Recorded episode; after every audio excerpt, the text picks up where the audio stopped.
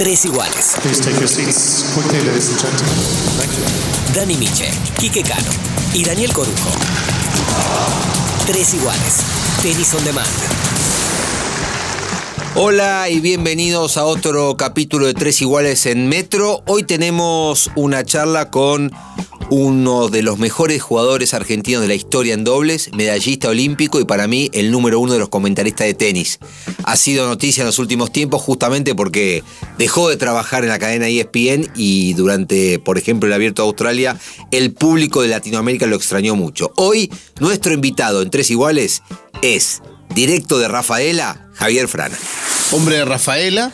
Y para los que tienen menos de, de 30 o de 25, comentarista, no extenista. Sí, claro, la gente ¿Eh? cree que nació Sí. comentarista de tenis. Sí. No lo vio jugar lo bien que jugaba Frana, ¿eh? Opa, escúchame. Además, en una época donde estaba Eli Gumi. No, nada más. aparte, en nuestra escuela todavía era polvera de ladrillo y este señor este, fue un poco de los precursores, de- eh, un poco que marcó el camino a muchos chicos que, se- que podían jugar en cancha rápida y sobre todo en pasto. ¿no, Javi? Sí, me tocó esa situación. Yo me tocó la- una deserción muy grande, ¿no? Que hubo de jugadores, Jaite, De la Peña, Mancini, eh, bueno, y, y Marc, un montón, que, que lamentablemente, bueno, Franco, Davín, Pérez Roldán y muchos en, en un periodo de un año y medio, dos años, es como que se fueron yendo por lesión o, o- o ya porque decidieron retirarse.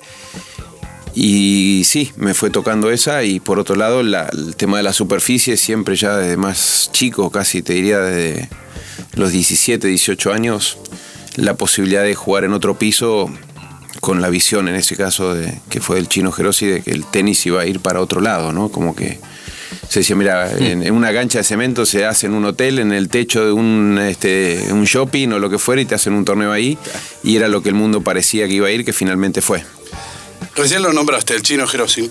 ¿Cuánta influencia tuvo en tu carrera el chino? Y bueno, él, yo con él estuve prácticamente con algunas algunos, este, interrupciones, pero una grande estuve toda, la, toda mi carrera, eh, prácticamente. Eh, y sin dudas que fue, fue un gran formador mío y fue el que me, me dio ese perfil de que, que Dani hacía mención con relación a hacia dónde o qué, qué perfil tomar, qué identidad como jugador. Yo, yo no encajaba un poco que tampoco estaba eh, no encajaba en lo que era inicialmente el molde del jugador de polvo de ladrillo. Tal vez eso me llevó a decir, no, yo en polvo de ladrillo a mí no me gusta, pero eh, pude después este, aprender a jugar en, en toda la superficie. De hecho, los tres títulos que, que tengo fueron en tres pisos distintos. Ah, por eso de repente cuando eras junior, cuando era, digamos, estabas entre los pibes más jóvenes, en tu categoría, si bien destacabas, estabas un poco Un relegado, relegado, ¿no? sí. Pero todos te tenían Sí. un poco de temor, todos decían, ojo con el Sí, zurdito". porque si la mete no la podés agarrar y el problema es que ahí el chino en ese caso ahí es como él decía, eh, le decían chino, pero mete muy pocas y decía, no importa, ya se la voy a hacer Ah, aterrizar. Esa era su visión, déjame, lo que necesito es que le pegue fuerte y después la voy a hacer aterrizar. Una de las características de tres iguales, Javi, es que mezclamos los tiempos, Total. vamos para adelante, para atrás. ¿Qué era jugar al tenis en Rafaela? Eh, Javier Fernández de Rafaela, tanta vez- de- Mira, Rafaela fue una ciudad muy, muy fuerte tenísticamente y, y dentro de lo que era la, la Liga del Litoral, era una, una plaza muy, muy fuerte.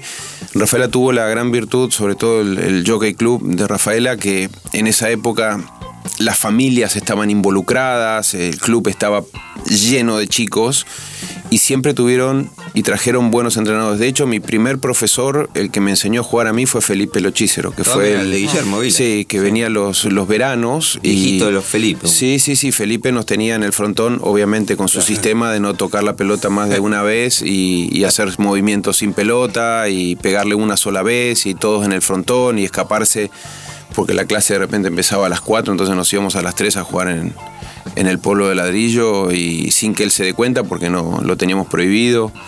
Eh, y, y después, bueno, hubo otros profesores muy buenos, muy buenos, que generaron una, una buena eh, química entre todos los chicos y al, el- al tenis le agregaban como esa suerte de campamento, colonia, tipo colonia de vacaciones y, entonces la excusa era ir a jugar al tenis. Aprendimos sin darnos cuenta en realidad. Claro. Y pensaba todo eso, ¿no? Qué lejos está hoy, Hoy está esa lejos. posibilidad, ¿no? Los clubes no están llenos de chicos, No. cada vez hay menos clubes, los pibes viven pegados a la Eh, tecnología. El tenis está tercerizado en la mayoría de los clubes. Sí. Sí, en, en este caso, imagínate, íbamos a jugar, eh, nosotros compartíamos eh, la liga con Entre Ríos y, y era llenar un, un micro entero. Claro. Éramos 40, 30, 40. Eh, el micro iba y volvía el sábado, el domingo los que quedaban, después, bueno, lo- entre los papás que iban. Pero eh, por eso cuando se habla del tenis como, indi- como individualista, eso ya es una etapa mucho más avanzada y más profesional. Es para el que ya decide, quiere intentar ser jugador profesional o se va convirtiendo. Pero en el mientras tanto, era grupal. O sea, a las 2 de la tarde en el club todos los días eh, había cuatro o cinco canchas en las que tenías que cuidarte no, de no recibir raquetazos porque había plagada la cancha de chicos y era un placer y era divertido. Hablando de esto de mezclar temas que decía Dani recién, eh, cuando Argentina salió campeón de la Copa Davis en 2016, había 11.000 tenistas afiliados. En la actualidad hay 8.000 o un poquito menos. ¿Por qué crees que pasó eso? ¿Por qué crees que no se aprovechó la Copa Davis? Yo creo que nunca... eh, Va, si eso es un indicativo de no haberla Sí, aprovechado. Sí, ¿no? yo creo que fue nuestro, nuestra, nuestro gran problema. El nunca haber aprovechado lo que teníamos y muchas veces sin haber sido gestado, porque lo que me da la sensación que ocurre es que cuando te llega algo en la que no lo intencionalmente no, no lo produjiste, no lo hiciste, no lo gestaste, puede que, puede que lo desaproveches.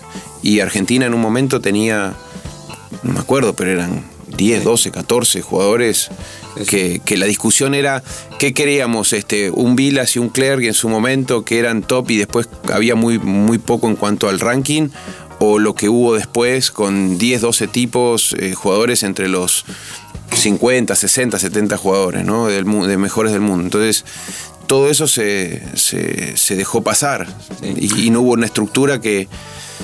Yo creo que cuando no lo, no lo gestás, se te, se te pasa. Y entonces era perseguir las figuras hasta que duraban. ¿Y qué fue lo que menos se aprovechó? Vilas, Sabatini, la Legión, No, la lo, Davis. lo- lo de Vilas y lo de Vilas creo que tuvo el primer impacto en que se masificó y, y se fue se fue popularizando y se empezó a ser conocido y después la, la siguiente camada que empezó con, con Martín Jaite, con De la Peña, con este y muchos otros más, eh, bueno había un montón de Sí, otros jugadores, Bengoechea, Bengoechea sí. y Talán, que eh, había de de claro. todo, tenías tenías De un tenías un grupo de 25, 30, Ganzábal, tenías 25, 30 jugadores de, de todos los niveles y, y eso fue como que fue la masificación de lo que en un momento fue muy selecto. Claro, si tuvieras que, que decir, porque él reciente hablaba de si se aprovechó Sabatini, Eh, si tuvieras que decir hoy, no sé si ves mucho tenis femenino, ¿no? ¿Qué fue lo que ocurrió hoy con el tenis femenino? Porque después de Gaby sí apareció, siguió la negra, eh, eh, ¿cómo es? Paula Suárez. Sí, Florencia. Labat, Mercedes Sí, Paz, Patricia Clarisa. Fulco. Apareció, apareció Pitu, que también es de Rafaela, Pitu, que sí. después se retiró rápidamente. Sí. ¿Qué sucedió? Porque ahí terminó todo. Gisela es, el- es el- lo último. Lo digamos, último. ¿no?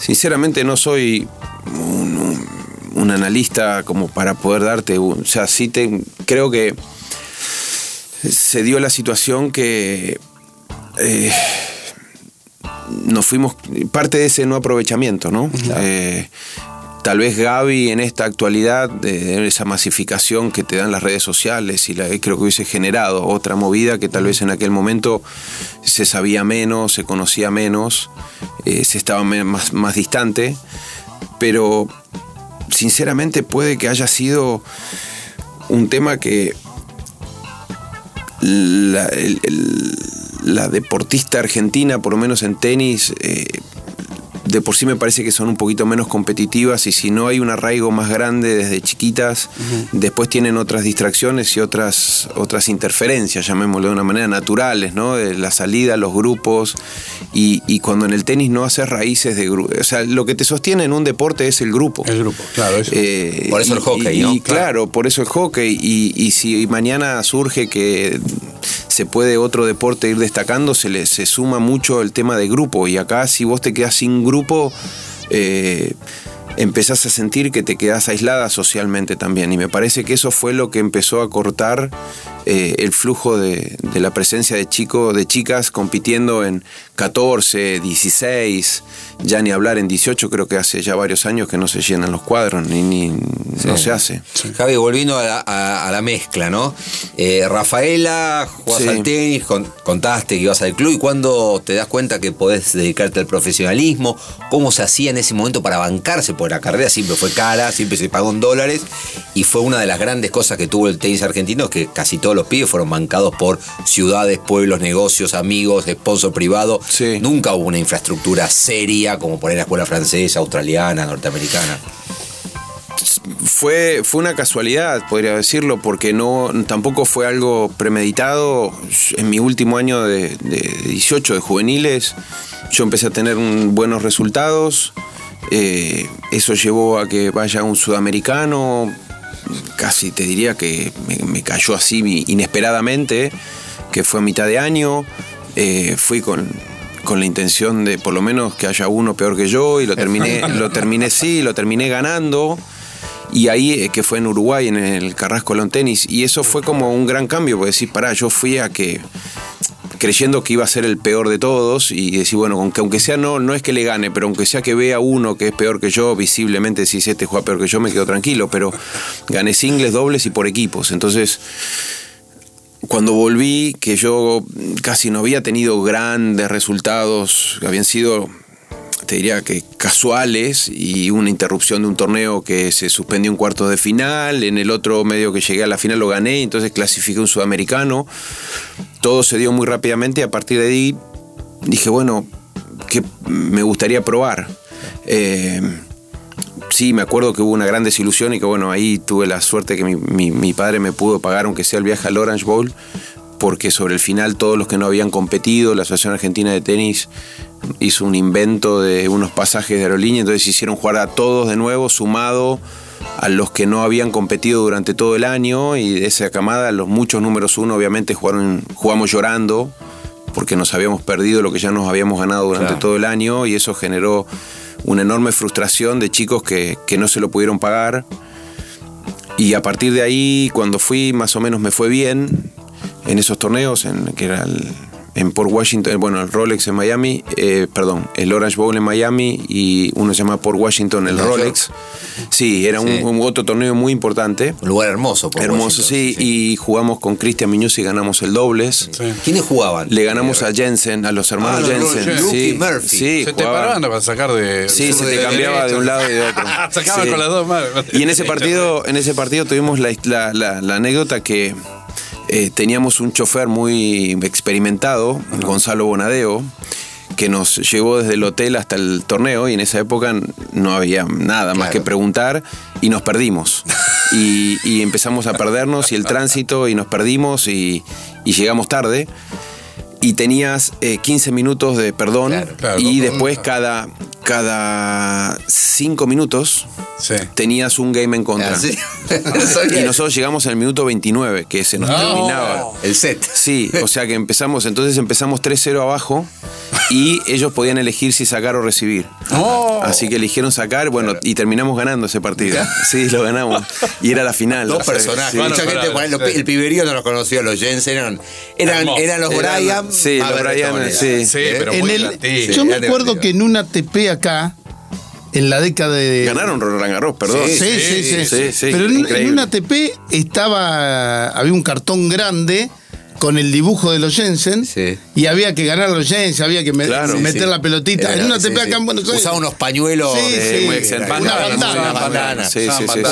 Además, hacían piruetas. Era, Sacaban como, las manos.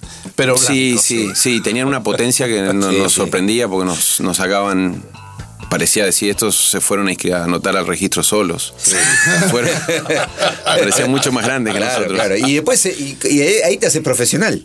Y sí, ahí, ahí otra. sí. Y bueno, ahí en este caso familiarmente se tomó la decisión, pero era muy a ciegas porque no tenías, no había un camino marcado como hoy que vos decís, bueno, voy a tal lado, pregunto, veo, me entero, todo el mundo está informado de Claro. cómo empiezan y cómo por dónde y cómo son las acá era Era más amateur. era totalmente amateur y un camino era como al desierto, decir, mira, caminá que dentro de seis días te vas a encontrar con torneo. un, claro, con un Con- con una cancha de tenis. Claro, claro, no había, no había para No había nada. Claro, nada. Nada. Entonces, mi papá, justo en ese momento, la- se, se hacían los sorteos a fin de no sé en qué momento del año por el tema de la colimba del, liceo del servicio militar. Yo me salvé por número bajo. Me dijo, bueno, se de cuenta que te tocó lo peor y te tocaba dos años. Y bueno, probá dos años y en dos años, si no, te volvés a estudiar. Y en esos dos años pude, pude despegar y te diría que me pude sostener económicamente. De lo contrario, tampoco me hubiesen podido Claro. aguantar lo que sería una carrera hoy. O sea, a mí me dieron 2.800 dólares y con eso arreglaste. y con eso me ¿Cómo arreglé. hiciste? Y era sobrevivir, era comer salteado, era ver un- una panera y decir, ¿sabes qué? Salté el almuerzo. ¿Viajabas solo o armabas? No, equipo? armábamos grupos, pero eh, nos, nos quedábamos en un hotel de repente que no tenía ni, ni, ni baño y, y te imaginas que de repente si uno quería el baño íbamos de a cuatro o cinco porque nos daba miedo ir solos, o sea, imagínate el nivel de... No, hicimos cosas que... Pero no estaba el tema del, del riesgo, el peligro, o sea, era- había una inconsciencia en ese sentido y, y, y un desconocimiento total. O sea, yo si hoy lo tuviera que repetir, no sé si, lo, si me animaría a hacerlo. Claro. Eh, hoy sería más fácil, ¿no? Pero bueno, tenés, qué sé yo, me tocó y, y lo habíamos hablado aquella vez en el, el- cuando fui a mi primera vez a Europa. No, no, no tenías conocimiento de eso, me, me tocó entrar a un Challenger porque fue justo lo de Chernobyl Uh. y se bajaron un montón del torneo Challenger y, y me llaman al satélite que yo estaba jugando, los OI Futures, y me dicen, eh, entraste a... Y para mí hasta era un problema porque no tenía pasaje, no tenía nada. Entonces entre semi y final me iba hasta el aeropuerto en Barcelona a averiguar precios y me gasté todo lo que había ahorrado y me subí a un avión y tenía que ir a Finlandia. No, sí, honestamente no sabía dónde quedaba Finlandia. O sea, degustaste un charla en Europa y en Finlandia. Sí, y no, no, no tenía, no sabía lo que era, no sabía Claro. dónde era ¿Cómo se Finlandia. llegaba? Y, y en ese grupo, ¿quién estaba? Que vos dijiste, armábamos un grupo, comíamos salteado. Y estaba eh, Fabián Blengino, Chapacú de Misiones, estaba Roberto Gattiker, eh, éramos eh, una banda enorme. Y después te ibas juntando con sudamericanos también. Pero de repente sí, te juntabas y el que ganaba dormía en la cama, el que perdía se iba al piso y nos íbamos apoyando de esa manera y era viajar en tren y, y los torneos no tenían la base de, de- de- de calidad que tienen hoy. O sea, vos ibas a jugar a, como que te dijese a, a, a Coag o a un club en, eh, en algún lugar y, y, y arreglate para llegar. Siendo extranjero. Claro, en Finlandia, Y transporte, imagino, y transporte aeropuerto. No, yo me bajé en el aeropuerto, encima me bajé en Tampere. Claro, Tampere. Eh, perdón, yo tenía que ir a Tampere. Todavía y se me- juega el Sí, y- y- y me bajé en Helsinki. Pero todo Uh. esto era como que te diga, mira, estacionás en, en- en una- en un planeta que de ahí van a pasar unas naves y unos pájaros que te van a llevar. Yo no tenía ni idea, me bajé en Helsinki y fue todo preguntar y llegué a la noche y el aeropuerto era muy chiquitito. Sí. Y me cerraron el aeropuerto y no sabía dónde ir y me dijeron, mira, hay una combi, que hay aquella combi que ya se iba en el estacionamiento, la salí a correr, La el hotel me salió carísimo y por, por un par de horas y fue todo desesperante, o sea, fue y, y tuve la suerte que llegué y no sé cómo hice, hice semifinales. Y eso me acomodó las costillas otra vez, entonces después me fui a jugar a Francia unos torneos haciendo tiempo por dinero, pero eran dos semanas para hacer tiempo, para esperando unos, chal- unos challengers en, en, en, eh, Francia, en Alemania y en Holanda. Claro. Y ahí empecé a jugar con Gustavo Guerrero el dobles. Y ganamos todos los challengers esos. Ajá. Entonces ya en ese mismo año, en octubre, ya Tito me convoca en la Copa Davis por el tema del dobles. Lo que es el internet, ¿no? El Challenger de Tampere, en la primera ronda le ganaste a Eduardo Mazó. Al panzo más. Bueno, que ahí tengo una historia también que no la quiero alargar, pero. Pues dale. Dale, dale, dale. Porque cuando Después seguimos yo lo con llamo- esto. Porque yo entrenaba con el chino Gerosi, que era socio de Daniel García. Daniel estaba con Haiten Roland Garros. Me llama y me dice, entraste a Tampere. Le digo, Daniel, yo no conozco, no puedo ir, no, no, no, no sé. ¿Qué es? Eh, borrame. Yo- Porque yo me iba a encontrar con él en Roland Garros. Yo estaba desesperado por estar con alguien porque no conocía a nadie. Y me dice, no te preocupes que va Eduardo Mazó, eh, con quien éramos, entrenábamos juntos en la academia. Entonces mi único objetivo no era ir al Challenger, era encontrarme con, eh, con Eduardo Mazó, con el Panza Mazó. Alguien que me lleve. Finalmente, después de toda una peripecia, llego al hotel y en el hotel estaba en un tentempié, estaba el cuadro. Y cuando empiezo a mirar, miro, miro, miro, miro, miro, eh, Frana, Frana Mazó, primera ronda. Mirá vos. Y, me y él en ese ¿eh? sentido para mí era, era mejor que yo y me tocó en contra primera ronda. Y digo- 150 el mundo estaba y digo, si le gano, se me va. Claro. Y me quedo solo acá. Acá, y si perdés te vas vos. Y- y, Empate. pero yo de última me quedo y me voy ya yo digamos, y en ese momento era que hago juego y él jugó horrible y bueno le tuve que ganar y, después era el que doble que no se me va le digo convencí para que se quede el dobles y, y le perdí el dobles del, del susto que tenía de los nervios que tenía creo que en ninguna Copa Davis tuve tantos nervios como ese dobles y perdimos con dos chinos que no eran nada eran malísimos para ser claros y me quedé solo Le ganó a Mazó, después a Leo Palín, después a Dolgo Polov, que imagino debe ser el padre, El padre, de el padre, sí. Alexander. No, no, yo sé que no era el que está jugando ahora. Claro, de- este, me imagino que debe ser el Perdí con padre. Bergstrom ¿no? Y perdiste con Cierro, Massimino Cierro, 6-4, 6-4 en la semi. Ah sí mira Sí. Pues, Ok. bueno, Todo esto es internet, ¿eh? sí. Sí, sí, no sí, es que me acuerde. No, no. Pero, viste, es la ventaja. Antes íbamos No, con papel, no. ahora vamos con una tablet. ¿Y cuándo, cuándo el primer paso en, el, en las grandes luminarias? Bueno, de, de- de- vos fijate que es en ese primer año, que fue el 86, yo había jugado unos, unos satélites en, en- en Estados Unidos, pero era con house, con casa, te quedaba en casas de familia. Mejor. Éramos un grupo de, de cinco o seis que, que viajábamos, alquilábamos autos y, y hacíamos, digamos, era como más este, una especie de, de turismo aventura civilizado. Y, y después lo que me pasó fue este año que te conté de, de- de- satélites en España y toda esta historia de, los challengers y los dobles que empiezo a ganar y vamos a jugar, no me acuerdo si fue Hilversum o Kitzbühel y nos va muy bien en el torneo, hicimos semis en una ATP Tour y entonces eh, en octubre ya Tito me convoca para jugar contra Chile, entonces es como que todo pasó de, de no conocer nada a la Copa Davis en ese mismo año, con Y- 18, 19. Javi, ¿y el doble por qué se da? Eh, ¿Por qué uno, uno es exitoso en el doble? Muchos dicen porque se siente acompañado y, y por ahí no tiene los miedos que en el single. No sé si en todos los casos es igual.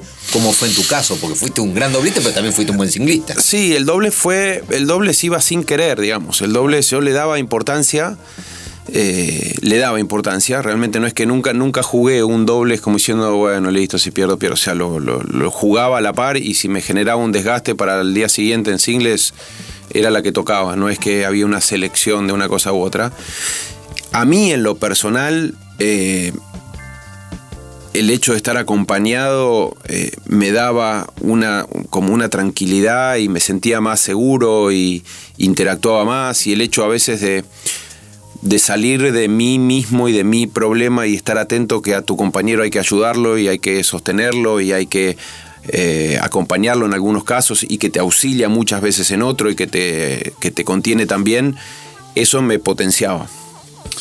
Nos podemos quedar un poquito en, en el tema de dobles, porque tiene mucha historia de dobles. Sí, claro. Porque arranca, jugaste en la India, jugaste con Lusa, ¿puede ser? En la. India con Miñuzzi. Con Minu, sí. Hay, hay- esa historia con Minu, después te, te vas con Leo Lavalle, también terminás haciendo una Final gran Wimbledon. Con campaña. Leo, el primer torneo que jugamos fue semis de Wimbledon, ¿no? en 89. Por eso, me parece que podemos hacer un poquito ahí de historia por el lado de los dobles y si les parece, ¿cómo fue esa historia? ¿Cómo nace esa dupla con, con Minu que lo lleva a ser considerada una de las parejas de, de dobles de Copa Davis?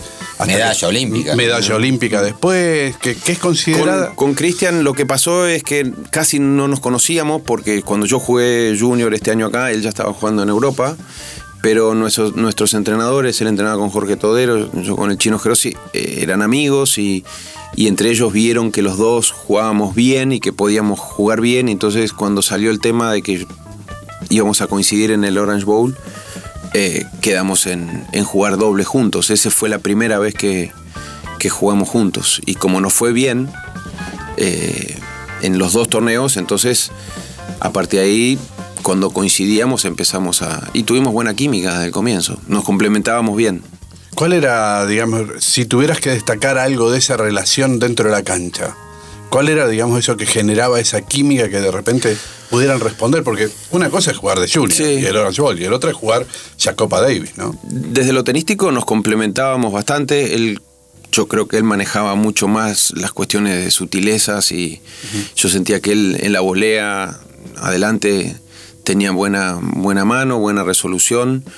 Y, cuando empezás a coincidir y empezás a sentir esa química desde el fondo y empezás a acomodarte, eh, después te vas eh, en la fuera de la cancha, nos llevamos muy bien, no siendo, digamos, de personalidades demasiado parecidas, pero, pero nos complementábamos en todo sentido y cuando adentro ya empezás a, a- a entenderte. Es, es- es como esas cuestiones que puede pasar en cualquier trabajo, ¿no? Cuando te ponen a trabajar con alguien o haces un programa y es como que fluye o, o- o empezás a hacer algo en conjunto y ya te vas naturalmente. Después hay muchas cosas que se van trabajando y que vas corrigiendo y que vas a decir, mira, en este tipo de casos no hagan esto, no hagas esto, o si salís por acá tenés que cambiarlo porque lo dejas mal parado a tu compañero. Así después trabajás en el fino.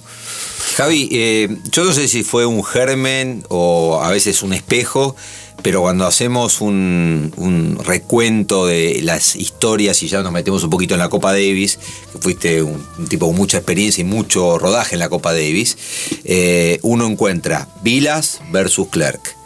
Jaite versus De La Peña, que esa por ahí la viviste un Sí, la- la padecí, La sí. Vos y Minusi también. Sí. Eh, hablamos de, de- de los buenos resultados, pero también de, problemas. de que- problemas. que ahora te vamos a preguntar por qué. Sí. Si venimos para acá, Gaudio y Corian, Albanía y Del Potro, es como que fue replicando Siempre. históricamente desde los 70 hasta, bueno, hoy por ahí no, porque no hay antagonismos O por ahora. pero- jugadores con este entrenadores, con capitanes. Sí, sí, David. David con Tito Vázquez, Sí, sí. Del Potro con Jaite. Lo, lo nuestro fue muy infantil, muy tonto. eh, hasta no te podría decir, mira, un día pasó que él entendió que le dijeron que. eh, yo creo que eh, quienes en algún momento estaban al costado de, de- de la situación, creo que le tiraron un poquito de leña al fuego y apagaron el incendio Con nafta. con nafta y tal vez eran compañeros que podrían haber tratado de este pero básicamente básicamente eh, fue una cuestión que yo nunca la supe Nunca, nunca hubo un punto que vos decís, mirá, estuvimos en tal día, pasó tal otra cosa, en un partido nos eh, matamos porque pasó tal cosa. No, no, no ocurrió eso, sino que simplemente a mí me había pasado, eh, habíamos quedado en jugar, hacer una gira que la íbamos a hacer juntos, después este, la cam- cambió y, y nada, surgió, te digo, esto lo único que yo supe es eh, ellos, Lusa no, no tenía buena relación con él, eh, era bastante. Y yo fui bastante en ese sentido tratando de ayudar, porque en un momento coincidimos los tres y había dos doblistas para tres jugadores. Y, y yo siempre fui tratando de, de apaciguar y de calmar y de, de no que no se suban, viste, la- la- los gestos, la calentura, me tiro a pegar, ves que me la tira así, ves que es un esto, viste que el otro, qué sé yo. Y, y de la noche a la mañana, eh, como que bueno, Cristian me dice, mira, si no me contestan hoy, yo me quedo a jugar con Lusa. Y ellos, yo no sabía que se habían eh, Amigado, amigado. claro. Entonces, no, listo, le digo, tranquilo. Y nada, fui a un torneo y sentí que me empezaron a, como a, a correr. Esa es mi historia, o sea, yo no tengo otra historia. Y, Nunca y- te sentaste poder hablarlo en ese momento. no, porque empezaron, súbitamente empezaron a pasar cosas que, que venían y te decían, che, viste, cuando te fuiste acá, se te hicieron esto, hicieron esto, que hicieron aquello, hicieron, e- hicieron aquello, viste que tal, en una fiesta hicieron tal cosa, y vos decís, no, bueno, listo, ya está. O sea, no sé qué pasó, pero la verdad es que la- lo, lo dejé ahí, y ahí nació Leo Lavalle, o sea, ahí de casualidad Apareció Leo. apareció Leo Lavalle de casualidad en un vestuario, yo estaba en el vestuario en la camilla y le pide a creo que a un brasilero, Nico Matar, Luis Matar, Matar, le sí. pide, pregunta si quiere jugar dobles en Wimbledon, si tenía compañero. Y le dice que ya había quedado, justamente creo que con Miñuzzi. O no me acuerdo, no, no me acuerdo con quién había quedado. Y la cuestión es que le digo, yo no tengo compañero, si querés. Bueno, dale, dale, dale. Y ahí jugamos, hicimos semis. Antes de meterme en la semi. Eh, ¿Eso fue en qué año fue? 89. 89. Tres años después, juegan vos y Minu, representan a la Argentina eh, por el- Los Juegos Olímpicos de Barcelona. Y ahí obtienen una medalla. Sí. Ya la situación estaba desgastada entre ustedes. ¿Cómo hacen como para dejar eso de lado y salir a buscar una medalla? Yo lo que sentí es que eh, la responsabilidad, por lo menos en mi caso, estaba por encima de la relación interpersonal. Eh, fuimos elegidos para representar a nuestro país y, y yo es como que en ese momento era como ir a la guerra, decir, bueno, con quien, ganar. con quien me toque. O sea, mientras no me pegue un tiro en la nuca, eh, yo voy. ¿Me entendés? Y yo estoy. Y sabía que él no iba a hacer eso. Y sabía que él había estado. Yo creo que él había estado eh, influenciado, que eso duele también, porque era compañero nuestro. Y entonces. eh, creo que los dos, tal vez cada uno con su proceso, lo pusimos aparte, convivimos, compartimos. Eh, Fuimos juntos a hacer actividades extratenísticas y típicas de los olímpicos, que vas a ver deportes, que, que vas acá, que vas allá, que arreglas el entrenamiento porque entrenas todo el tiempo. Y, y le pusimos un alto y creo que eso nos sirvió también como para decir, bueno, mira, no sé si no, no sé si ten- cada uno tiene intenciones de recuperar una relación, pero creo que quedó en un estadio que, que nos permitió mismo reencontrarnos tiempo más tarde y no tocar el tema, nunca se habló más del tema, pero de nada, qué sé yo, cuando estuvo lo de la antorcha en Buenos Aires, que tuvo, eh, nos juntamos, tuvimos casi tres horas juntos, o si nos encontramos en un evento, nos bien. quedamos charlando y, y cómo andás, qué tal, qué esto, qué el otro, y, ahí queda, ¿no? Decir, no, no, ya está, ya pasó. Sí, más allá de la responsabilidad que en definitiva. De hecho, él es mi socio de la medalla, entonces Claro, es claro, lo más obvio. valioso que tengo. sí. ¿no? Obvio. Digo, pero más allá de la responsabilidad que les podía caber a vos y a Cristian, porque ya eran adultos. Priorizamos, priorizamos el- la bandera. Este, sí, decía, tampoco supieron los tipos que en ese momento conducían por ahí, por ahí con una charla, con algo. Totalmente. Eh, pienso en Tito. Vázquez, capitán, pienso en Jaite de la Peña, que eran por ahí, este, cuando ustedes entran al equipo Copa Davis, eran los este, estandartes y que tampoco eran un buen ejemplo porque entre ellos dos se volvían locos. O sea, que uno en el fondo también mama de eso. Sí, Debería decir, lamentablemente, claro, porque eso. también en, en el otro caso, en, en- en casi todos los casos, nosotros éramos como el primer desencuentro de, de dos que no eran líderes de, de- de Claro. países, Claro. digamos, ¿no? No eran, No eran los referentes. no éramos referentes, exacto. Entonces, nosotros lo vivimos más como una, como una pelea de amigos o como una separación de amigos, así como, como uno le pasa en la vida. A veces te vas distanciando de algunos, eh, pero bueno, ahí, ahí quedó, ahí quedó. En Copa Davis, ¿cuál es el partido que más te acuerdas? Porque ahora yo estaba tratando de rememorar partidos y me quedé colgado como cerrado en las alturas, pero Y todos los partidos tenés. Yo te diría que no tengo. Para mí todos, todos tuvieron. Todos tuvieron algo. Me decís. eh, salvo que. Dinamarca te digo. Bueno, fue nada, pero te acordás enseguida porque la memoria que te viene es la desolación, es la impotencia, es, es el querer y no poder, es eh, El estadio chiquito, el estadio chiquito, la cancha no sé dónde, desorientados, eh, tal vez jugando mal. Eh, Narus. En Arus, sí, jugando mal. eh, vos me decís, no sé, bueno, Chile, lo que fue para mí la primera Copa Davis, tengo de referencia lo de, lo de Acuña, que, que casi casi pobre, un accidente, pegué un pelotazo sin querer. Eh, me decís Ecuador en Guayaquil y el hermano de Acuña, de Ricardo Icaza, Icaza, perdón. sí. eh, que me siguió en el vestuario y casi nos agarramos y Montevideo estuvo tranquilo. Montevideo Sí, fue un es- caos, Montevideo Montevideo fue un era, caos. Era la Copa Davis en Latinoamérica. Era, No, no, no, era, Era- era, era era, era- era casi ir a la guerra. No, lo de, sí. lo de- hablaste de Carrasco, que habías tenido aquel primer No, resultado de Carrasco, Junior. y Carrasco fue, la, fue de las más tristes porque, Sí.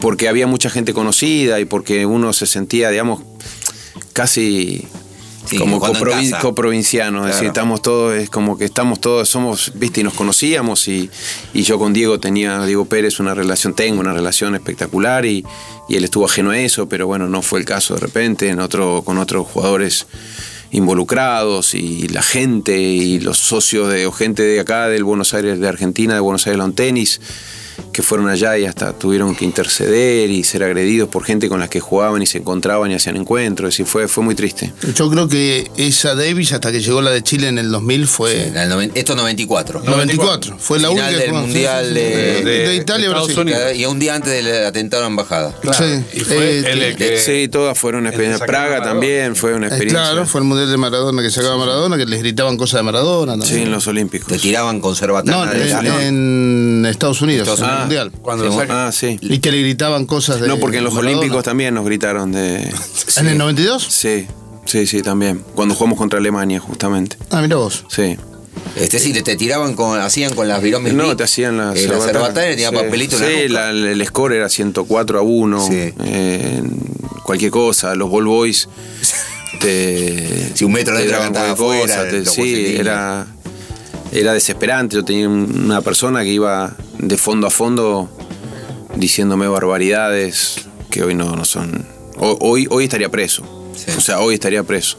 Porque había testigos y había gente, ¿no? Qué Hoy locura. ¿no? Qué locura. Y también te tocó vivir la- el papelón de, de Budapest, de Vilas casi agarrándose a trompada con Martelli. Sí, te tocaron eso- muchos. No, ¿eh? no, no, es que fueron, fueron experiencias. Una ya es una experiencia de vida. Sí. Y, y como ya estamos haciendo un resumen, es. es sí. tengo. Son, ¿Por qué no- fueron ¿Pero qué está esperando, excombatientes. ¿Pero qué está esperando para escribir un libro? No, porque no. pero sí, bien se podría. No, la de Budapest fue un bochón. La de Budapest fue durísima.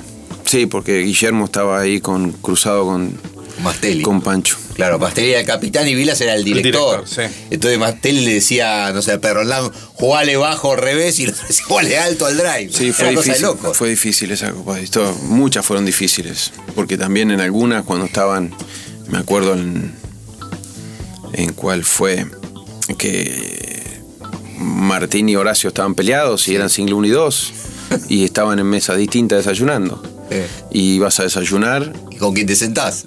y mirás así y, Y te sentabas en otra. y entonces preguntabas por alguien, preguntabas por alguien que sabía que no estaba. Claro. Claro. Es como venís y decís, eh, lo viste a. Imposible, porque no estaba ni siquiera ahí, estaba en Buenos Aires. Ah, no vino, no, uh, pará que lo tengo que ir, no, ya vengo. Y esperaba media hora ahí atrás de una columna esperando que alguno se levante para ir a desayunar. Claro, no tenías un WhatsApp ahí nada No, para ir no. tanteando, ¿no? No, no, era duro. No, Mucha gente cree que la Copa Davis, eh, lo- la gente Bueno, que eso, no es- escucha es- eso fue en Praga. Sí. Eso fue en Praga. en Praga. Y perdimos En Praga. 5 a 0 con Sí, porque y aparte. equipo. No, y aparte, aparte entrenamientos. Sí. A ver, yo tenía que hacer el single de doble, sparring de los singlistas, sparring del doble, eh, vos jugar el doble, practicarlo, pero eh, hacer de sparring. Lo bueno es que entrenabas mucho. No, lo que yo salía de la Copa Davis, pero totalmente Quemado. No, no, quemado, pero a la vez con un ten- súper entrenado. No, eh, hemos hasta vendido un cabeza de serie. Y eso nos costó carísimo. Argentina era una cabeza de serie. Sí. Descendimos. La vendió y fuimos, nos tocó Hawái contra McEnroe y Agassi.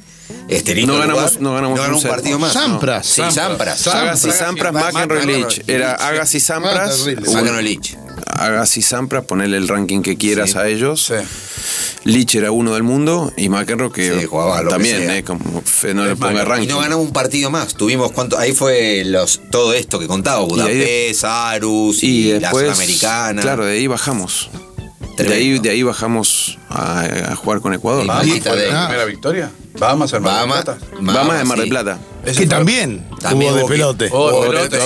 Se quedaron algunos. No, se quedó, no. pero uno se quedó con un sponsor. Bueno, team sponsor, más allá, cobró- más allá. Pero el capitán fue Bengochea en esa, ¿no? Sí. Sí.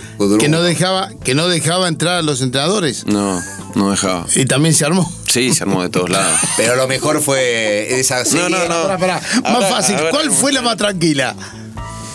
La que se quedó. Ay, la que no jugó. Mirá cómo piensa. Y la de la con, India, Chile, ¿no? con Chile en Buenos Aires, Ah, la que vino, la que debutó Ah, que se Fernando va. González. la que vino el Chino Ríos, que jugó por creo que una de sus primeras veces que yo jugué acá, Sí. que Bueno, pues también ahí hubo una historia. El Chino Río, el Chino Río tuvo, se agarró a trompada la noche El anterior. Chino por eso no Ríos jugó. estuvo, sí. Desarmó, Pero adentro Chino. pasaron, pero cosas que uno la dejó correr. Listo, no tuviste ninguna tranquila. No, no, pa, parece que el quilombero soy yo. No, y me parece Esto no hace. No, no, pero eso es lo que decíamos antes, empezó de Vira Cicler. No, pero, pero es que todo tenía que ver. Todo tenía que ver con el entendimiento. Lo que pasa es que cuando uno dice eh, el equipo de Copa Davis, ok, se le dice equipo como una formalidad. Claro. Cuando vos lo entendés como un conjunto de individualidades y lo tratás como tal, y lo sentás y decís, muchachos, eh, no sé si somos equipos. O sea, se, le, se, le- se lo denomina de esta manera, pero todos tenemos que un poquito el ego ponerlo en costado, las cuestiones de lado, priorizar el- la convivencia, priorizar en que todos tenemos que sentir que vamos a entrenar lo mejor que podemos, pero que no va a ser perfecto para cada uno. Es decir, el tema de un es... objetivo común. Eh, exactamente, ¿no? Y ese, ese es, el, es el punto, tratarlo, tratarlo de esa manera, porque si nosotros cuatro mañana tenemos que hacer algo eh, y cada uno tiene que estar en su mejor forma, pero vos dependés de mí, yo dependo de Dani, Dani depende de... de se- se- tenemos que estar todos eh, en pos del otro también. Entonces, ahí es donde en algunos casos estábamos todos en- cerrados en ah no a mí me yo hasta acá se cobró tal cosa bueno yo lo quiero seguir cobrando pero es injusto fíjate que está mal planteémoslo de nuevo hagámoslo de nuevo. Entonces sí no ahora porque te toca perder no me tocó ganar y lo propuse pero me sacaron corriendo o sea es decir montones de cosas que que si vos lo pones delante de la persona se simplifica bastante Está bien, pero los sucesivos capitanes este, que fueron y estuvieron en ese lugar tampoco supieron manejarlo. No pudo manejarlo Tito Vázquez después, no pudo manejarlo Luis Mancini antes. Siempre, siempre tuvo el pudo. miedo, siempre, se tuvo. pasó algo. Y yo lo- no, no es que lo digo con facilismo porque no lo fui, y no- capaz que si lo hubiese sido, no sé si lo hubiese hecho, pero.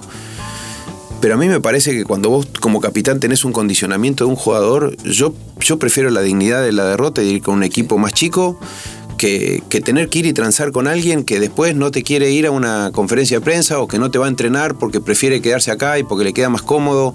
Y, y cuando vos tomás ese tipo de concesiones, estás jodiendo al compañero. Entonces, yo prefiero volver con un 0-3 o un 0-5 o un 1-4 con, con el decir, miren muchachos, eh, era, era los que los que tirábamos para el mismo lado. Capaz que hubiese sido negocio desde el resultado, pero bueno, yo no sé si el resultado manda también. Yo cada mí. vez que van pasando los años y, y vamos hablando de, de todo el tema de la Davis, eh, no voy a decir que de- fue de casualidad, pero un poquito de eso hubo en el 2016, cuando la ganamos. Porque nadie la esperaba, porque jugamos todo de visitante y porque se alinearon los planetas. La Copa Davis, la Copa Davis eh, es, es, es tan impredecible, es a veces eh, hasta injusta, eh, pero en, la injusticia también hay alegrías para países que han hecho cosas muy buenas sin tener los mejores equipos. O, mismo tenías la cuestión de la localía, que te cambiaba, en, en mi época te cambiaba radicalmente, porque no era lo mismo eh, como que te diga jugar con India en césped de allá, que ninguno Tal vez yo era el que más cómodo sentía, pero tampoco era una garantía y no tenía la jerarquía que tal vez necesitaba como para sacar adelante un partido o un- una Copa Davis solo. Solo me refiero a mis dos puntos y el dobles. Y si te tocaba acá, podíamos armar tres equipos que le ganábamos con, con cualquier equipo, armábamos tres y decíamos, che, cualquiera, y, y- y ganamos igual. Entonces te cambiaba, eso te cambiaba. eh, vos pensás que nosotros en India, el sábado, eh, el sábado estábamos con, con República Checa perdiendo con Israel, nosotros para jugar con Israel en Buenos Aires para cuarto, para pasar a semis y terminamos descendiendo en, esa serie, digamos. O sea, estábamos a, a nada, porque en India se estuvo a nada de ganar y de prácticamente pasar a semis. Y de ahí anda a saber qué hubiese podido pasar. Ya que estamos hablando de la Copa Davis, Javier, y, y te traigo para acá. Eh, ¿Te gusta la nueva Copa Davis? Yo creo que es un formato que va a requerir una postura de parte de los jugadores totalmente distinta. Nosotros lo jugamos de una manera muy pasional la Copa Davis. Y yo lo vi a Nadal y creo que solo Nadal puede jugar con esa pasión eh, dos partidos casi diarios. ¿Por qué? Porque la Copa Davis eh, entregas, entregas tu alma y entregas tu, hasta tu última gota de energía, aun cuando ganas fácil. Y me parece que si se va a mantener este formato, a los jugadores hay que enseñarles a administrar las energías desde lo emocional, porque uno eh, históricamente, y creo que al, muchos de los que estuvieron en nuestro equipo, caso Schwarman y Pela. Pela, Leo Mayer, ¿no? Es decir, que ellos tienen la concepción de en lo que te toca tenés que dejar la vida, y dejar la vida es con todas las emociones y todos los nervios previos que son muchísimo mayores que los de un torneo normal, porque los chicos no tienen la misma postura el día previo al partido de un torneo en Los Cabos, en, eh, México, que, que en esa Copa Davis. O sea que ya va a un partido que le va a generar después del partido, por más fácil que sea, un desgaste muchísimo mayor, ni hablar si es muy grande el partido, muy demandante, y eso es dificilísimo de sostener. Por eso vimos que de repente Guido, aún ganando la Jarry el primer partido, después jugó muy por abajo, pero después jugó mejor. Y, es como que tenés altibajos muy fuertes porque drenás y se te van todas las energías. Porque nosotros estábamos acostumbrados a decir, es un partido de singles o dos, terminó la serie y acá continúa. Y a mí eso me parece que les, va a obligar a aprender a competir con un poco menos de. que no se malinterprete lo que es pasión. Con un enorme profesionalismo, pero con una administración de energía, porque ahora ganas un punto, quebrás y haces un festejo, que es por esa carga que tenés, que no es normal en un torneo de segunda ronda, o en cuarto de final, o en una primera ronda de un torneo. ¿Pero te gustó el formato? Yo creo que va a haber que darle tiempo. No, no, no, no. No te gustó el formato. No, no, no es que no me guste. O sea, eh, la vi, o sea, me, me pareció que. es- Yo creo que si, si en algún momento aparecen todos los países con todas las figuras, me parece que puede ser. eh, el tema es que. eh, hay mucha política y hay mucha, muchos intereses, porque bueno, tenés la, la Labor Cup también, que, Sí. El ATP que, Cup que, también. viste, y bueno, y se juega con pasión cuando representás un continente, ¿me entendés? Y decís, dale, o sea, si la hago yo esa copa, Sí. ¿me entendés? O si la organizamos y la, esa idea viene de otra persona y, y no, no se genera eh, esa supuesta pasión que hay en los cambios de lado y en toda esa cosa. Me parece que eso es, es, es por, por cómo viene. En este melange que hacemos volvemos a tu época de jugador. Claro, Habla- estamos- claro, ya está, recordamos que estamos con Javier Frana en Tres Iguales Baila Santé. Ya me había olvidado. Ya te había salido, pero eso lo recuerdo. No, pero quería hablar de la época tuya con Leo Lavalle, los éxitos y también la forma que terminó tu carrera, ese dolor en el oído, esa, esa de locura, audición, ¿no? sí. La pérdida de audición, cuando todavía sentías que había un poco más Eh, en el bolso. Sí, eso fue. eh, Fue en, fue en Wimbledon. Fue. Yo tuve. Se llama. eh, pérdida espontánea de la audición. Eh, yo, yo había tenido con mi primer hijo, eh, que él nació eh, en el 96. Él había nacido con un- una mala posición intrauterina y eso lo, lo llevó a tener eh, pivot, se llama, que es como que los pies torcidos, ¿no? Él los podría apoyar, tenía la planta de los pies, miraban hacia, o sea, él se veía la planta de los pies. Acostado, él acostado, se veía la planta de los pies, o sea, el pie era totalmente doblado. Y eso derivó en, bueno, la preocupación propia, la- los distintos diagnósticos, las distintas alternativas eran eran tan opuestos y tan angustiantes que, que no sabías para dónde ir, primer hijo y, y que no va a caminar bien y capaz que tenga problemas y bueno, con que camine date por satisfecho y si lo operaba con uno o se hacía el procedimiento de uno, eh, lo condenaba a no caminar nunca más, se hacía lo del otro, lo iba a tener que operar cuatro veces más y no tenía diagnósticos ninguno que se parezcan. Eso derivó que a los yo me tuve que volver del torneo de Atlanta ya por abril, mayo, eh, porque lo decidieron operar. eh, él tuvo un proceso de yesos que se cambiaban cada cinco días y había que sacárselos y lo tenía que hacer yo. Era muy, fue muy angustiante todos esos meses. Lo operaron antes, eh, de hecho los puntos se los sacó el doctor que entra a la cancha en Roland Garros, el doctor Montalbán. Él es el que le sacó los puntos en el vestuario, o sea, lo operaron acá. Y y eso derivó en, en que cuando le sacaron los puntos y toda la historia y que se ya vi los pies más derechos y ya me di cuenta que bueno, que se había empezado a solucionar lo que me dio durante Wimbledon que que yo increíblemente, así como, como cuando está nublado y de golpe se despeja y sale el sol, es como que yo así empecé a ver mi tenis y digo, "Ah, ahora sí. De hecho, había ganado, había ganado un buen partido en Queens, eh, no había entrado en Wimbledon, pero decía, bueno, si llego a entrar y se corre la lista, voy a jugar bien. Eh, de hecho, gané un buen partido, ya con, con el- y en un- ese partido que gané en Wimbledon, pero ya jugando un tenis que yo iba a entrenar y, y te juro que le, le pegaba un baile a cualquiera con el que jugaba. Y todos venían y me decían, loco, lo que estás jugando. Y yo decía, no, estoy feliz, ¿viste? Porque se me pasó todo esto. Y coincidentemente, bueno, lo que te dicen, ¿no? Cuando vos venís de un pico de estrés, eh, hay que tener cuidado cuando se soluciona porque al- a las semanas te pega, por algún lado se, se descarga. Y yo lo que tuve fue una se- pérdida de la audición. Y empecé a jugar con el oído totalmente tapado y eso creyendo que era nada, que era porque el día estaba feo, habíamos interrumpido los partidos tres, cuatro veces. Sí, cera. Eh, tapón de cera. Cera, cosa. sí, o nada, tengo un zumbido, viste, me soplé y qué sé yo, la presión. Eh, sentí un zumbido y ese zumbido creció y eso derivó en que, bueno, que, que yo no, no- no tuve filtros, perdí el 97% de la audición y, y la pérdida de filtros hizo que yo no podía, tenía un, bueno, Lucas Bebé con todo su juguete, no podía escuchar un ruido, no podía escuchar nada. No es que no lo podía escuchar, sino que era una. eh, ¿Viste cómo se acopla un micrófono o un parlante que te recontra revienta? Bueno, yo lo tenía constantemente. Entonces yo no escuchaba a la gente porque tenía un zumbido, como tener un auricular puesto que te está matando y ves al otro que te mueve la boca. Es más, lo empiezo a recordar y ya me agarra, ¿viste? Un poquito. De escalofríos y. Y eso se solucionó, pero.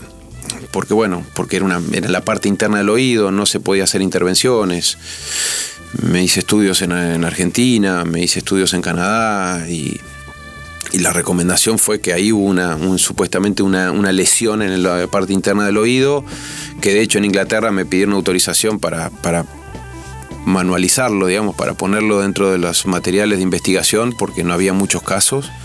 Algunos sí son producidos por una bomba estruendo o por alguna explosión muy cerca, pero en este caso había sido por una cuestión de que, bueno, simplemente Estrés. te dicen estrés, es como te hubiese dado un infarto, te podría haber dado un infarto, te podría haber dado alguna cosa así y te Una dio, un- te dio una. CB, te dio, una, te dio el oído Oído derecho. izquierdo. Izquierdo. Y después, y no hubo forma. Después para- intenté varios meses, me recuperé y empecé a, inten- a- a intensificar los entrenamientos y a los cuatro o cinco días que empecé a entrenar ya casi a un ritmo más o menos bueno, como el que podríamos decir, volviendo a una pretemporada, que ya decís, bueno, se terminó las vacaciones, arranquemos, tuve un par de episodios de laberintitis. Laberintitis es que no puedes, o sea, no te agarra, es como que estás adentro de un secarropa eh, y, como en las películas cuando viste que hacen a alguien que se marea así, es como que te da, todo, todo te da vuelta.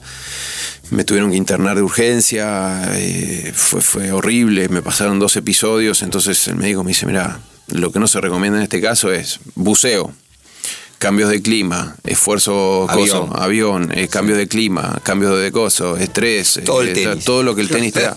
Cambio de lado. Cambio de- hasta el cambio de lado, cambio de humor. Sí. y ahí dijiste. No, y ahí digo, tenía, ya, yo ya había recuperado, lo ya había pasado tan mal, fue un mes y medio que, que en un momento pensé, si, si esto sigue así, Sí.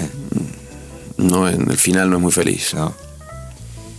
Terrible. Y ahí viene. Horrible, ¿Qué- horrible. Y ahí viene la ¿Qué tele, ¿no? significa? No, no podía vivir. No, no quiero ni hablar, porque me van a llorar. No, no podía vivir. Terrible. No, no podía, no podía estar, no podía vivir, no podía. Decía, prefiero estar sordo, viste, total, pero, pero mudo en silencio. Era, era imposible de sostener, o sea, no podía dormir, no podía estar, no podía escuchar. Eh, era desesperante, era golpearme la cabeza, era patear, era eh, decir, loco, no puedo vivir más. O sea, sepan entenderme, no, no, así no, no, no puedo. Y por suerte, cuando empezó a subir la recuperación en la audición, el tinnitus, lo que sería el, el zumbido, bajó. De hecho, yo hoy lo tengo, pero como, como si hubiese estado en una fiesta cuando volvés a tu casa, que tuviste una Ah, sí. música muy fuerte. tenés eso. Sí, yo lo tengo, pero digamos, no, no lo registro tanto como cuando te pasa eventualmente que volvés de una fiesta o de un Sí, sí, parlante muy fuerte y decís, "Pa, me quedaron los oídos reventados. Pero yo sí tengo, tengo un zumbido que no lo. Cuando hay un silencio absoluto, sí lo, lo escucho mucho más. Lo escuchás mucho más. Y ya te acostumbras a vivir con Y eso. te acostumbras Claro. porque tu cerebro cuando es el es como cuando vive alguien al lado del tren, El tren, no lo no lo escucha más, claro. Cuando es constante o cuando es habitual el cerebro lo, lo bloquea. No, y decía, después viene el periodismo, que un poco te rescata, porque seguís vinculado al tenis rápidamente. Sí, tuve esas. la- la- las, suertes y las coincidencias de la vida. Sí, lo encontré en un evento social a Carlitos Mariani, a quien para descanse le tengo un recuerdo y un cariño desde siempre, porque él era promotor de la Copa Él estaba en una empresa que organizaba y entre las cosas que hacía era el torneo de la República y el torneo de la y lo organizaba la Copa Davis. Y siempre con él tuve un respeto y una admiración muy grande por lo que hacían y porque eran, o sea, en ese momento uno valoraba ya lo que ellos hacían por nosotros, por los torneos y, y valorábamos tener torneos acá o tener una Copa Davis bien organizada y, y bueno, me lo encontré, él era, era jefe de programación, director de programación de, de ESPN. Bueno, y, Telesport, ¿no? y sí, él ya creo que era, era Sí. creo que ya era ESPN y él estaba como, como gerente de programación. Sí. Y así, ¿cómo andás? ¿Qué tal? ¿Qué tanto tiempo? Y me preguntó qué estaba haciendo, le conté lo que me había pasado. Y me preguntó si, si me interesaba, que tenía, si tenía ganas de hacer algo así. Le dije que sí, la idea había sido arrancar inmediatamente. Esto fue más o menos en esta época, en diciembre. Y si podía hacer Australia, después por un tema reglamentario, visas y todo el cuento, no, no se hizo. Y me dijeron para hacer Roland Garros, que fue exactamente en el Roland Garros del 98. Primer partido, ¿te acordás? Eh, ¿Tengo que comentar? no, no me acuerdo del primer partido, pero estaba, creo que estaban los nervios lógicos Sí. de no saber, no haber hecho nunca. O sea, sí uno estaba acostumbrado a tener entrevistas de radio, televisión, una nota, pero lo que me pasó, y fíjate cómo son las cosas, yo había tenido una hepatitis muy grande, como de Claro. 5 o 6 Sí, meses. me acuerdo. si bien tenis no se televisaba tanto como ahora, se pasaban algunos partidos. Y es como que yo estuve durante cinco meses viendo lo poco que había de tenis, lo veía. Claro. Y entonces es como que fui haciendo, sin querer, fui haciendo un ejercicio de. Vas haciendo tu análisis del partido, porque lo estás viendo y decís, uy, le estás jugando muy por acá. eh, No se no enteró todavía que el revés de este pibe es buenísimo. Y el otro decía, wow, qué bien, y qué sé yo, qué bueno el revés. Le digo, no, no es que bueno el revés, se lo está tirando al revés. El otro es lo que hace. O sea, se dedica a eso. Y es como que lo empezás a ver desde otro lado. Pero bueno. No, digo, por lo que contabas, este, un poco el análisis que haces vos de los partidos de tenis, que esto es una opinión personal, es excelente, va de la mano también con. No sean ser- tan críticas, ¿eh? Este, no, se- va de la mano también con poder ser entrenador, porque vos Sí. un poco estás haciendo de entrenador, explicándoselo a la gente de manera más, entendible, más ¿no? entendible. Es el desafío. Es el desafío, pero yo creo que eh, el- el- siempre, siempre me gustó y admiré al, al- al que, al que de algo muy complejo te lo lleva a lo, a lo fácil y a lo entendible. Que después, cuando entras en el día a día y entras al laboratorio, por llamarlo, eh, te explica un funcionamiento de un coche de Fórmula 1 o de un equipo, como son las complejidades de todas las interconexiones que hay estratégicas y humanas, y, y te lo lleva a algo fácil que vos podés más o menos visualizarlo. Porque lógicamente hay mucha más gente que te ve que no juega de la que sí juega hoy, esta- en estas épocas. Yo lo que admiro, y se lo dije más de una oportunidad a Javier, cuando él comenta que nosotros podemos haber visto mucho tenis, vamos a haber visto mucho tenis, y podemos interpretar algunas cuantas cosas, pero él te lleva, yo lo que siento, es que él te lleva a sentir lo que siente un jugador dentro de la cancha. Cuando en sus comentarios, cuando te va hablando y te lo va llevando, ahí me hace sentir lo que el jugador es- siente dentro de la cancha. Es como si yo estuviera parado ahí, ¿entendés? ¿Qué, es- qué estaría sintiendo? Que eso es lo difícil a veces de, de llevar y de, y de mostrar. Te agradezco mucho. Si, si estuviera en la cancha acá, no, ya lo hubieran hecho un No, no, Eso estaría no, no, sintiendo. Totalmente. Estaría de Volvoy dentro de la cancha. Yo creo que la- la- te agradezco mucho tu- tus palabras, los dos. Eh, mira, el, tema es que el- la televisión ya, te está, ya le está dando al televidente mucha información. Exacto. Que yo me, me exime a mí de ser reiterativo. Si ya. Creo que todos no, no podemos ser expertos en fútbol, pero sabemos cuando un pase estuvo bien dado. Sí. Exacto. Después podés, lo que vos podés es, es mm, eh, magnificar y, y- y hacerle ver a esa persona lo difícil, porque de afuera lo ve y si lo pasó entre medio de dos. Bueno, pero vos tenés siete tipos al lado, estás corriendo, el de al lado te quiere sacar la pelota de los pies, lo tenés que estar mirando, te está empujando, te- o sea, en una cantidad de circunstancias que eso que pareció algo simple terminó siendo muy meritorio. Entonces, Sí. eso me parece que es un poco el, el desafío que uno tiene también. Podemos aprovechar los últimos minutos este, a Javi y preguntarle un poco del tenis. ¿Es Federer y nada más? Porque al hincha de Federer no se le No, puede sacar no la puede. cabeza que No, es hay difícil, Nadales es y difícil, Djokovic. es muy difícil, es- es muy difícil el hincha Es de cabeza de dura el hincha de Federer. No, está. Sí. El, el tema es. Sí, son bastante. Cuando pierde. Sí. Cuando pierde Roger se complica. Eh, le hacen trampa, mira Djokovic, le Sí, hace tiempo, sí. mira Rafa, le juega, pasa pelota. A Yo veces tiran tienen abajo su- el rendimiento de los otros, ¿no? Pero me parece que no. no eh, sí, a veces te pasa que haces eh, un elogio a alguno y, y decís, pero yo no hablé de Federer, no dije que Federer era malo, dije que el, la- la- el profesionalismo de Rafa y la actitud que tiene en cada vez que pisa una cancha de tenis para mí es algo eh, difícil de encontrar y entonces es como que decís, yo no, no, no estuve comparándolo con, sino que hice un elogio puntual de alguien o de Djokovic, que es una, es una máquina en cuanto a lo estratégico y a sacarle el máximo provecho a lo que tiene. Pero yo, yo valoro y disfruto, que es un poco lo que me dediqué a hacer eh, en lo personal, ¿no? A, a- a valorar y a decir, wow, ¿qué, qué, ¿cómo le sacó agua a las piedras en esto? ¿Cómo hizo esto? ¿Cómo desarrolló aquello? ¿Cómo cada uno tuvo la virtud y el talento para, para... Creo que el tenis es eso, es un deporte individual en la que yo creo que hay muchos jugadores que no llegaron o que no llegan a ser sencillamente no por una cuestión de imposibilidad o de limitación, sino porque no lograron y no hemos logrado sacar nuestro potencial. Eh, Javi, ¿cómo le explico a mi vieja, Estela, que nos está escuchando, el tema del potro? Un tipo que se lesione tanto. Qué, qué lástima, la verdad. Sí. Que Qué lástima que la madre de él escuche te podcast o que se le No, por favor. No digo, ¿qué, No. ¿qué explicación se le Por eso mi vieja Ana María no lo escucha. Yo, es- yo creo que es algo muy difícil de dar una explicación. Por lo menos en mi caso no. Yo en algunos momentos uno pensaba decir, bueno, es como que a veces para el tenista los dolores son una defensa y las lesiones son una defensa. Eh, te digo porque a todos nos pasó. Cuando, tenés un desafío que no sentís que estás eh, emocionalmente bien plantado y te da, es como que bueno, eh, a veces duele el abdomen o viste duele un poco más o, o algo pasa es como que Somatizar. nos pasa un poco Claro.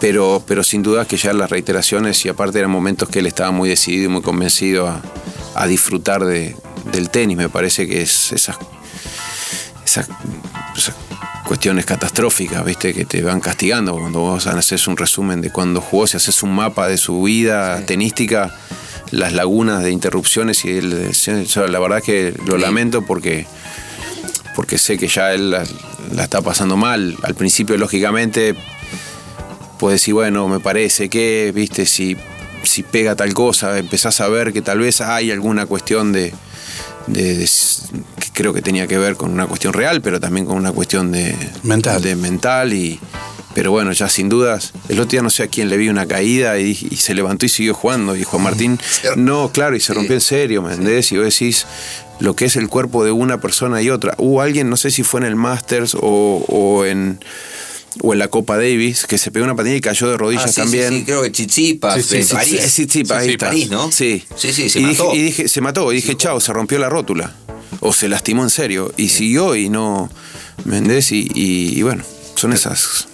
Preguntarle a Javier este, si, es, si prefiere a Roger o a Rafa, es como preguntarle, no sé, al pollo No, es que- Viñolo, no, o a no, no, River, o a no, no, no, porque la, la verdad es que los admiro a los dos y, y- y no te podría, no es que si vos me decís eh, eh, querés disfrutar y ver un partido le- o le tengo que mostrar a un extraterrestre eh, la mejor expresión del tenis y le muestro a Federer. Y si le tengo que enseñar a un chico que quiere ser profesional o que quiere afrontar la vida le digo mirá mirá miralo miralo a Rafa Nadal mirá lo que es la superación mirá lo que es este tipo mirá lo que es la pasión con la que juega una Copa Davis que la ganó cuatro o cinco veces mirá lo que es este tipo jugando primera ronda es decir cada uno tiene sus virtudes O sea, la verdad que no tengo un preferido Yo lo vi dos días después a Rafa de que ganó la Copa Davis. Estaba. Parecía enyesado, pobre. Seguramente. Estaba, Es estaba que muy. te digo, y recuperándose. Yo lo veía esos días y, y lo veías el miércoles, lo veías el viernes, lo veías el sábado, lo vi el domingo y te juro que yo estaba, me, me cansó. ¿Viste? Viste, decir, Imagínate cómo está. Pobre tipo, porque con la intensidad que jugaba, por eso te decía antes que la Copa Davis así va a romper a todo el mundo, porque no, no, no se pueden jugar 3, 4 partidos con ese nivel de, a los demás, los vacía y no juega más por un mes y medio o dos. No te podés mover por un mes y medio o dos. Generalmente, en el final del tres iguales, o Miche, especialmente Miche o Cano, me interrumpen este, cuando voy a hacer el cierre y digo, vamos a hacer una pregunta más. Le dejamos vos. Ahora voy a hacerla yo la Perfecto, primera muy bien. pregunta. Si me permiten, Sí, Bueno, esto ha sido ¿eh? todo- que soy el más este, joven del grupo, este, excepto el invitado. Eh, Tiramos documento acá. Te- pará. Pierdo por goleada. se lo voy a preguntar de otra manera lo que vos le preguntaste. Si tenés que nacionalizar a un jugador para la Copa Davis de Argentina, ¿Nadal, Djokovic o Federer? Ya te lo digo, Nadal. Listo. Porque te transmite otro ejemplo y otro aprendizaje. O sea, te transmi- eh, Nadal es para mí, y, y muchas veces, ah, viste que es nadalista, porque me pasó en el US Open, vino uno y me dijo, ah, vos sos muy federista, de remera verde tenía. Y después viene otro de remera verde y me dice, no, porque vos sos muy hincha de Nadal, de Federer. que yo es le digo, no, no le digo, para, para, anda a Claro. agarrar el de remera verde, que me acaba de decir que soy hincha de Federer. Pelense entre ustedes, muchachos, porque yo no. Eh, Aparte no, es líder equipo. Es eh, líder. Es un, Sí. buen, es un buen líder, bueno. es un buen líder, eh, es, es, un, es un ejemplo, es, eh, contagia y, te alinea a, todas las generaciones que vienen atrás. Pasó otro tres iguales en Radio Metro con la presencia de Javier Frana. Este, una verdadera pena que lo perdimos en, las, eh, en los comentarios de, de ESPN, pero bueno, ojalá pronto podamos volver a escuchar a un tipo que la tiene tan claro y que es un gran observador de este deporte que tanto nos apasiona. Nos encontramos en la próxima, como siempre, con lo mejor del tenis. Tres iguales. Please take your seats quickly, ladies and gentlemen. Thank you. Dani Miche, Quique Cano y Daniel Corujo. Tres iguales. Tenis on demand.